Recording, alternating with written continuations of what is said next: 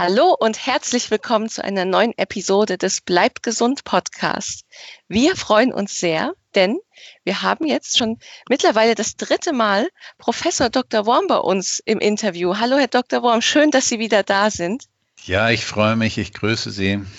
Ja, sehr gerne, weil wir haben schon ja so spannende Themen mit ihm besprochen vor etwas längerer Zeit. Die Logi-Methode in diesem Format und in einem anderen Format, der Healthrise Sprechstunde, haben wir das Thema Flexicarb schon mal etwas angeschnitten. Und dazu wollten einige von euch noch mehr wissen, weswegen wir heute eben ein etwas längeres Interview dazu machen möchten. Und zwar, ja, FlexiCarb kann man vielleicht erstmal so zusammenfassen, dass es dabei um eine, ja, dem Lebensstil angepasste Kalorienzufuhr geht. Aber das werden wir nochmal näher erklären. Und ja, welchen großen Stellenwert die mediterrane Ernährung auch hat in diesem Konzept. Und ja, heute soll es ja ganz viel auch um Kohlenhydrate gehen.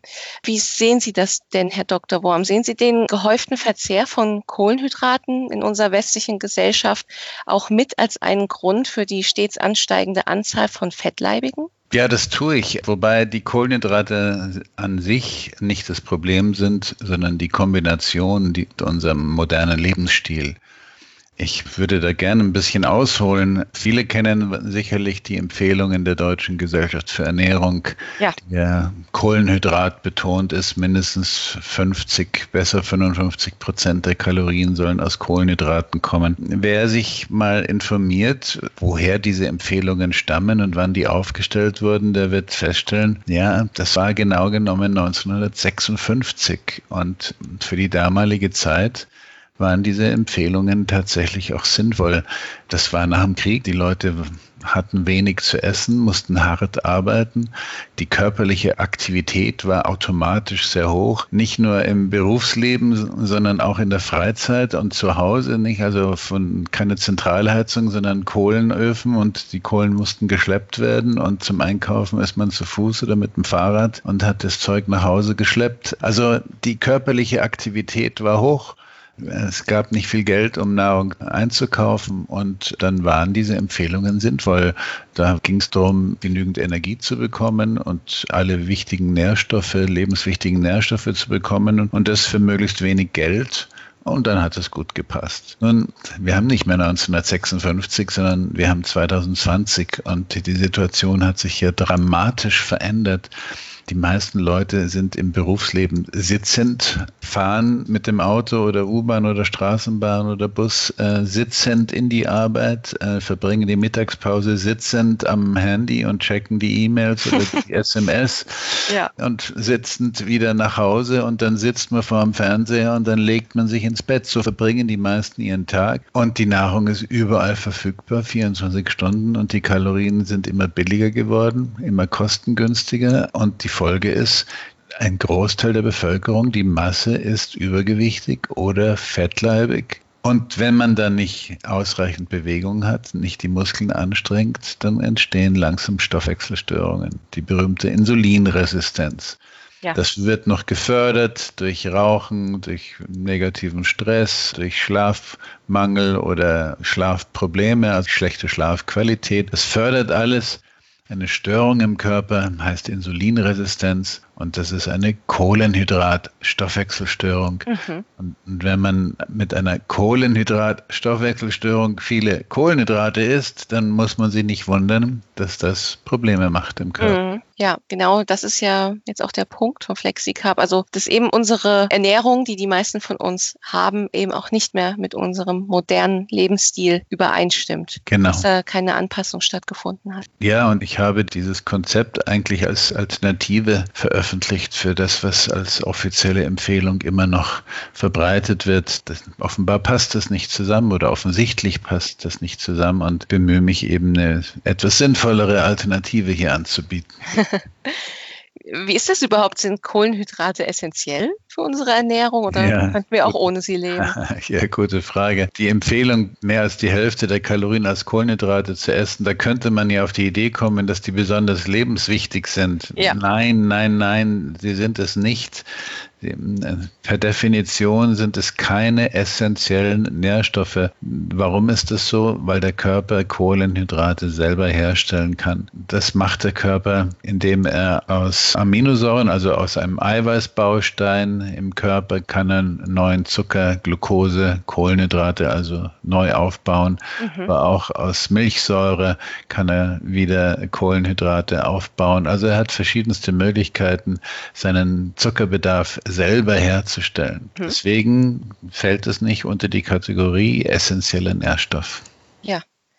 Und welche Gefahren gehen denn von einem zu hohen Konsum an Kohlenhydraten aus? Naja, also zu hoch alleine, das ist schwer zu greifen. Also wenn man jetzt sagt, sehr niedriges Aktivitätslevel und genau, großer Fan von Kohlenhydraten. Da sind Sie genau auf den richtigen Punkt gekommen. Wenn ich mir Profisportler ansehe, wenn ich mir ja. Tour de France-Fahrer ansehe, die täglich 7000 Kalorien verbrauchen und ein Großteil davon Kohlenhydrate, die sind schlank und dran und gesund, sofern sie nicht stürzen und haben keine Probleme mit Kohlenhydrate. Ja.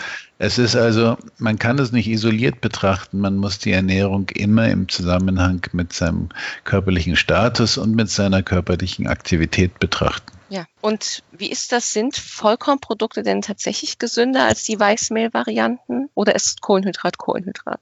Ja, die Geschichte Vollkornbrot, das ist, das ist schon sehr interessant. Also meistens wird der Zusammenhang Weißbrot oder Vollkornbrot, was ist besser, gesehen mit der Wirkung auf den Blutzucker und auf die Insulinausschüttung. Und da muss ich mit einem Mythos mal Schluss machen. Die Vorstellung, dass der Vollkornbrot langsam ins Blut geht und den Blutzucker nur langsam und nur, nur leicht ansteigen lässt und entsprechend wenig Insulin ausgeschüttet wird, das ist einfach falsch.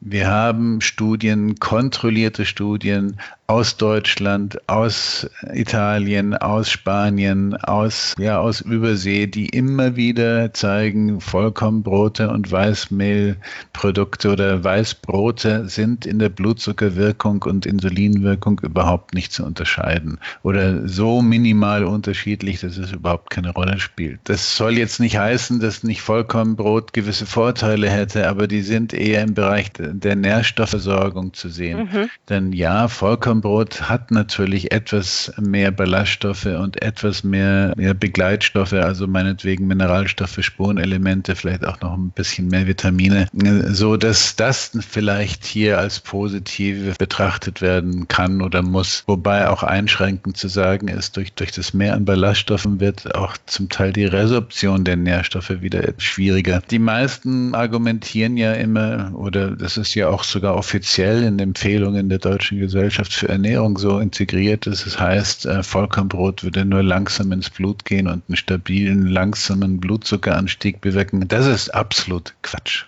Mhm. Das ist jetzt, glaube ich, schockierend, denke ich, für einige die gedacht ja. haben. Ja, wer es nicht glaubt, kann mich gerne anschreiben. Ich schicke gerne die Studien über E-Mail-Anhang natürlich gerne zu. Ja. Meine Website können Sie ja gerne verlinken und wer mich anschreibt, versorge ich gerne mit Untersuchungen. Ja, aber das ist doch spannend. Das heißt, man muss einfach generell ein bisschen aufpassen, wie viel Kohlenhydrate man eben zu sich nimmt. Ja, ich wollte nochmal sagen, wenn man in den Bereich metabolisches Syndrom, Prädiabetes, Diabetes unterwegs ist, betroffen ist, es gibt eine Empfehlung, die viel effektiver und viel klarer wirkt, den Blutzucker niedrig zu halten und die Insulinausschüttung niedrig zu halten. Das ist eben statt einer Scheibe eine halbe Scheibe zu essen oder statt zwei Scheiben eine Scheibe zu essen. Also die Mengenreduktion ist ja. viel, viel effektiver als hier die Diskussion, soll ich jetzt Vollkorn oder ein Weißmehlprodukt ja. mehr nehmen. Das ist, glaube ich, ein ganz wichtiger Punkt. Ja, und jetzt, wir nähern uns schon ein bisschen dem Flexicarb an, aber ich habe ja schon gesagt, mediterrane Ernährung ist ein, ja, im Prinzip von Flexicarb. Vielleicht auch erstmal da die Klärung. Was versteht man denn ja. überhaupt unter einer mediterranen Ernährung? Also bei meinem Flexicarb-Konzept ging es mir nicht um einen therapeutischen Ansatz, sondern dann hm, sozusagen als Alternative zu den DGE-Empfehlungen als präventiver Ansatz. Was, was ist in der heutigen Zeit eine gesunde Ernährung für alle? Auf Dauer. So, und nachdem die meisten Menschen heute eben übergewichtig und fettleibig sind und insulinresistent sind, müssen die Kohlenhydrate reduziert werden. Insbesondere die raffinierten, ja, stärkereiches, zuckerreiches. So, und wenn man sich dann in der wissenschaftlichen Literatur umsieht, wenn man recherchiert, welche Kostformen denn nachweislich als gesund oder weniger gesund gefunden wurden, da gibt es eine Kostform, die wirklich alles andere schlägt. Das ist die mediterrane Kostform. Ähm, mediterran heißt also eine deutliche Betonung von Gemüse, täglicher Gemüse, Salatkonsum, viel Beeren und Pilze und Olivenöl und Fisch und Meeresfrüchte und ja, moderate Fleisch, Fleischkonsum. Das ist also Nüsse dazu. Das ist mhm. also, sind so ein paar typische Aspekte der mediterranen Ernährung. Und momentan ist ja gerade vegan oder vegetarisch und ja, vor allen Dingen vegan ja so ein Riesenhype. Und ja. das würde so als ganz besonders gesund hier immer angepriesen.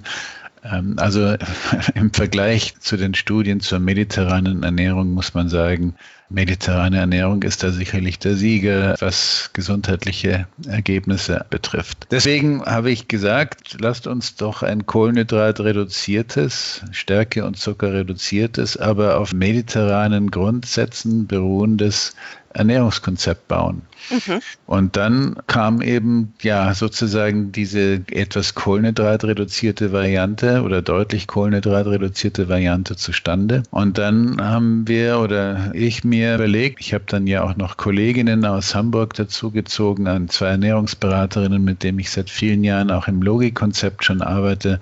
Franka Mangiameli und Heike Lemberger. Äh, wir haben uns dann überlegt, aber es gibt ja auch Leute, die bereit wären, regelmäßig wieder Sport zu machen. Kann man das denn dann nicht integrieren irgendwie? Mhm. Und dann, dann, haben wir gesagt, okay, dann lass uns doch eine Zusatzpyramide bauen, die dann die Kohlenhydrate betrifft. Und dann haben wir sozusagen eine Basisernährungspyramide geschaffen, mediterran ausgerichtet, kohlenhydratarm und eine Zusatzpyramide, die Nudeln und Reis und Kartoffeln und Brot anbietet, als zusätzliche Portion in Abhängigkeit der täglichen körperlichen Aktivität. Mit dem Slogan, Kohlenhydrate muss man sich erst verdienen.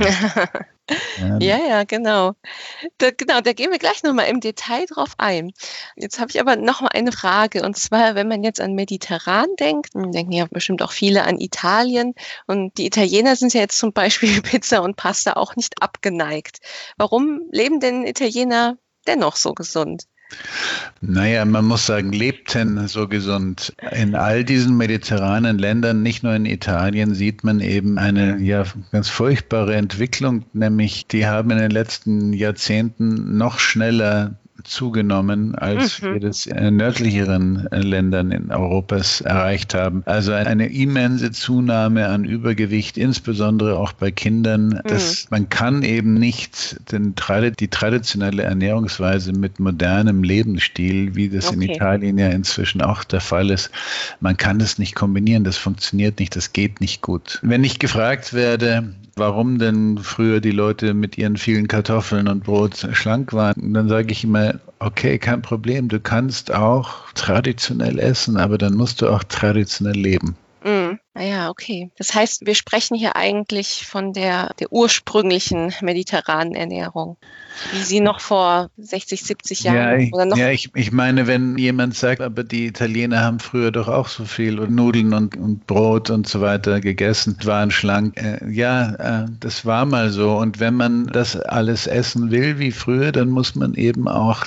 so leben wie früher, nämlich mhm mit entsprechender körperlicher Aktivität. Früher war das eben so, dass es war zwangsweise, es, ja, es ging ja gar nicht anders. Es, diese körperliche Aktivität war ja gezwungenermaßen täglich vorhanden. Heutzutage muss man sich das eben mit Bewusstsein und mit dem Kampf gegen den Schweinehund ja, erarbeiten. Das stimmt. Und Sie haben auch schon erwähnt, es gibt jetzt sozusagen eine eigene Ernährungspyramide für Flexicarb. Gibt es denn so ein paar Grundregeln, äh, die ja. Sie definiert haben? Wir haben uns überlegt, lasst uns eine Ernährungspyramide bauen, die nach ganz einfachen, für alle auch nachvollziehbaren Kriterien aufgebaut ist. Wir haben dazu vier wichtige Parameter, Begriffe ausgewählt, anhand deren wir die Nahrung beurteilen wollen. Erstens Nährstoffdichte, also möglichst viel Vitamine. Zweitens niedrige Energie, also das Ganze viel Nährstoffe, aber gleichzeitig wenig Kalorien. Mhm. Drittens eine möglichst niedrige Blutzucker- und Insulinwirkung. Und viertens ein möglichst geringer Verarbeitungsgrad also möglichst naturbelassen. Diese vier Kriterien haben wir genommen und haben Lebensmittel danach beurteilt mit einem Punktesystem. Und wer am meisten Punkte bekam, das Lebensmittel ist in die unterste Pyramidenebene gerutscht, mit dem Hinweis davon besonders viel. Mhm. Und wer am wenigsten Punkte bekam, kam in die oberste Pyramidenstufe mit dem Hinweis davon möglichst nichts. Ja, und da gibt es eben fünf, fünf Abstufungen und so haben wir das aufgebaut. Das ist also ganz transparent für alle nachvollziehbar und ganz objektiv. Und da kam eben eine relativ geringe Kohlenhydratzufuhr zustande, natürlich. Und so haben wir neben die Gruppe mit Kartoffeln, Vollkornbrot, Reis, Nudeln, haben wir eben eine extra Pyramide noch gestellt. In Abhängigkeit der Aktivität kann man mhm. mehr von diesen Kohlenhydratträgern zu sich nehmen. Mhm. Und wie geht das denn? Wie kann man denn überhaupt sein eigenes Aktivitätslevel einschätzen, um zu wissen, wie man essen darf? Ja, also wir haben hier natürlich nur ganz grobe Richtwerte verwendet und ähm, haben das in den Büchern natürlich auch genauer beschrieben. Wir haben einen Lebensstil-Check hier integriert, in dem mhm. man so mal ein bisschen berechnen kann, in welchem Bereich man sich eigentlich befindet. Und dann haben wir gesagt, pro 50 Minuten körperliche Aktivität, eine Portion ähm, Brot oder Nudeln oder Spaghetti oder äh, ja in, in der Größenordnung. Und die Portion ist eben dann auch je nach Lebensmittel genau beschrieben. Wir haben dazu auch Tellermodelle im Buch hm. abgebildet, mhm. so dass man sich auch optisch besser danach richten kann. Ja. Also es lohnt sich bestimmt, da mal reinzugucken. Das kann man nicht einfach so, so, das kann man nicht so einfach beschreiben. Ja, aber trotzdem ist es ein guter Ansatz, dass man sich schon mal leicht einschätzen kann, wie aktiv genau. man ist, um da ja. Richtwerte zu bekommen. Genau. Und ja, Bewegung ist natürlich wichtig. Das ist bestimmt ja auch das Aktivitätslevel. Ist es für die Verstoffwechslung von Kohlenhydrat egal, ob man jetzt eher betont Krafttraining oder Ausdauersport macht? Oder ist beides gleichermaßen gut? Also es ist beides empfehlenswert. Am besten wäre es natürlich, wenn man beides miteinander kombiniert. Das heißt, mhm. einige Male in der Woche Ausdauer und einige Male in der Woche Krafttraining macht. Das ist natürlich immer das Sinnvollste. Wenn ich mich als insulinresistenter, schon übergewichtiger oder fettleibiger Mensch entscheiden müsste, entweder oder, dann würde ich nach heutigen wissenschaftlichen Erkenntnissen das, den Kraftsport vorziehen. Ja. Nämlich um diese Insulinresistenz möglichst effektiv zu bekämpfen, kann man dann eben gezielt im Krafttraining, im Fitnessstudio eben auch gezielt alle Muskeln ansprechen und entsprechend trainieren, während im Ausdauersport ja doch die sich anstrengenden Muskeln doch ein bisschen begrenzter sind und vor allen Dingen Herz und Kreislauf auch gut trainiert werden. Aber wie gesagt, im Fitnessstudio mit entsprechenden Anweisungen kann man eben auch wirklich gezielte Muskeln entsprechend ansprechen. Ja. Und deswegen bevorzuge ich das eigentlich, wenn man sich für eins entscheiden will. Ja, ja, da hat aber wahrscheinlich auch in den letzten Jahren schon so ein kleines Umdenken stattgefunden, weil wer abnehmen wollte, ja, hat sich ja immer aufs Laufband oder Fahrrad begeben. Ja. Dabei ist ja Kraftsport so toll auch, dass dieser ja auch den Grundumsatz steigert, wenn wir ein genau. mehr an Muskelmasse haben. Genau, also ich bin ein absolut großer Fan und Fechter des Sportes und gerade wenn man auch abnehmen will, aber bitte nicht so sehr um abzuspecken, sondern mhm. um den Muskelabbau den man beim Abnehmen ja automatisch erfährt, um ja. den Muskelabbau zu stoppen. Oder umgekehrt, wenn man nicht abnehmen will, den Muskelaufbau zu fördern. Denn in den vielen Stunden der Ruhe vorm Fernseher, am Schreibtisch, in der Nacht, wird der Energieverbrauch umso höher sein, in absoluter Ruhe wird der Energieverbrauch umso höher sein, je mehr Muskulatur man hat. Und ja. das ist eben so ein wichtiger Aspekt, der auch in unserem modernen Lebensstil eben äh, sich leider Gottes eingeschlichen hat, dass die ja. Menschen die Muskulatur nicht mehr aufweisen von früher. Und der Körper baut ab, was er nicht braucht. Und wenn man die Muskeln nicht einsetzt, dann werden sie halt abgebaut genau. Ich meine, es ist ja auch teilweise natürlich auch Alterserscheinung, wo man ja auch sagt, das müsste eigentlich gar nicht sein. Nur weil man älter wird, heißt es genau. ja nicht, dass sich die Muskelmasse abbauen muss. Genau, man kann was dagegen tun. Ich bin auch im Fitnessstudio, jetzt durch Corona bedingt leider immer wieder diese Unterbrechungen und ja. ich versuche zu Hause einiges zu machen. Aber ich sehe in meinem Fitnessstudio ja ganze Reihe alten oder sogar auch älteren, mhm. die regelmäßig dort eben trainieren und die auch, wenn man sie von hinten angezogen sieht, nicht mehr für möglich halten, dass das ältere Menschen sind, weil ja. sie so eine gute Figur, so einen kraftvollen Gang haben und ja. auch entsprechend breit gebaut sind noch. Also man kann vieles tun, auch bis ins hohe Alter, um Muskulatur zu erhalten. Genau. Ja, und früher war die Bewegung ja noch ganz natürlich in unseren Alltag integriert und heute müssen wir uns halt wirklich bewusst dazu entscheiden, genau. um eben unsere sitzenden Tätigkeiten auszugleichen. Und da kommt halt wieder der Schweinehund ins Spiel, wie Sie genau. schon erwähnt haben. Aber das bedeutet doch eigentlich, dass man sich in eine höhere Kohlenhydratstufe trainieren kann, oder? Genau. Und also deswegen haben wir das ja auch nicht Low Carb genannt, sondern ja. Carb. Also eine flexible Zufuhr der Kohlenhydrate Kohlenhydrate angepasst an die körperliche Aktivität und an die Stoffwechselgesundheit. Das ist unser Ziel und ich glaube, das macht absolut Sinn. Und ich habe in meinen Dutzenden oder Hunderten von Vorträgen in den letzten Jahren zu diesem Thema auch immer, selbst wirklich von den größten Laien, sehr schnell dieses Verständnis äh, wahrgenommen. Das versteht man. Ja. Diese Zusammenhänge sind so einfach, sind so logisch. Das versteht man. Und ja, ich hoffe, dass es eben auch hilft, äh, Menschen auf Dauer ein bisschen sinnvoll zu beeinflussen. Ja, das ist aber finde ich auch eine super Motivation, auch für mehr Bewegung und Sport. Denn ja, man muss natürlich sagen, die Kohlenhydrate sind natürlich geschmacklich etwas, was viele Leute lieben und auch nicht missen wollen in ihrem Leben. Und kompletter Verzicht ist ja auch meistens nicht zielführend. Aber wenn man sagen kann, natürlich, du kannst auch weiterhin nochmal einen kleinen Teller äh, Pasta essen, dann beweg dich halt eben auch entsprechend. Genau, das ist die Botschaft und eine positive Botschaft. Und ähm, es, es muss einfach einfach auch klar werden, es sind ja in der Ernährungslehre, es finden ja fast Religionskriege irgendwie statt. Oh ja. Mhm. Das ist wirklich grauenvoll. Kohlenhydrate an sich sind nicht schädlich, sondern sie müssen ins Leben passen und mit unserem Konzept kann man also die Portion Spaghetti tatsächlich auch mit gutem Gewissen genießen.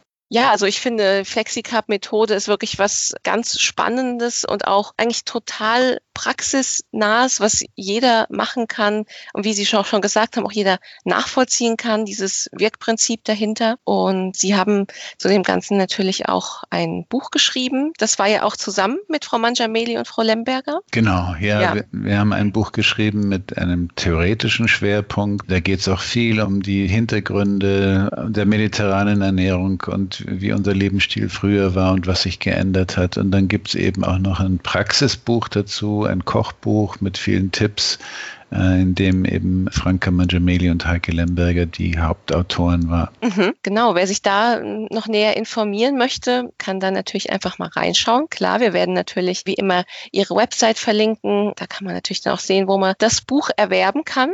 Aber wir verlosen auch ein Exemplar der FlexiCup-Methode. Und ja, da würde ich in nächster Zeit einfach mal unsere Social-Media-Kanäle im Blick behalten und vielleicht könnt ihr euch ja dann ein Exemplar ergattern. Ja, Herr Dr. Worm, ich danke Ihnen recht herzlich, dass Sie wieder bei uns im Interview waren. Es war wie immer sehr aufschlussreich und eine Freude. Und ähm, ja, bedanke mich recht, recht herzlich, dass Sie uns ja. da so Einblick gegeben haben. Ja, ich danke Ihnen für Ihr Interesse. Sehr, sehr gerne. Und ja, wie immer, gebt uns gerne euer Feedback zu dieser Episode. Könntet ihr euch vorstellen, dass die FlexiCup-Methode etwas für euch ist? Seid ihr auch ja leidenschaftliche Kohlenhydratesser, wisst aber, dass ihr es vielleicht manchmal übertreibt und nicht die aktivsten seid? Ja, schreibt uns das gerne, ja, ob ihr da Interesse habt oder vielleicht sogar schon Erfahrung. Da würden wir uns sehr drüber freuen. Und ja, schaltet auch wieder das nächste Mal ein zu einem spannenden Thema.